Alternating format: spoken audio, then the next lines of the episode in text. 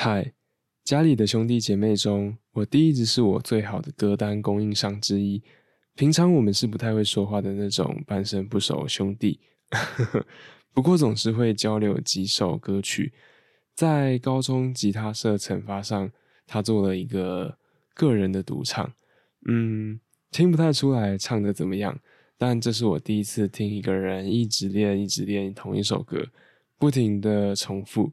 这首歌是阿桑的《叶子》。那时候我刚上大学。心里想，几年前我还是高中生的时候，心里是不是也是和这首歌一样的情景在回荡呢？想了想之后，发现我根本没有谈恋爱。原来这首歌在说的是一种对自由的想象。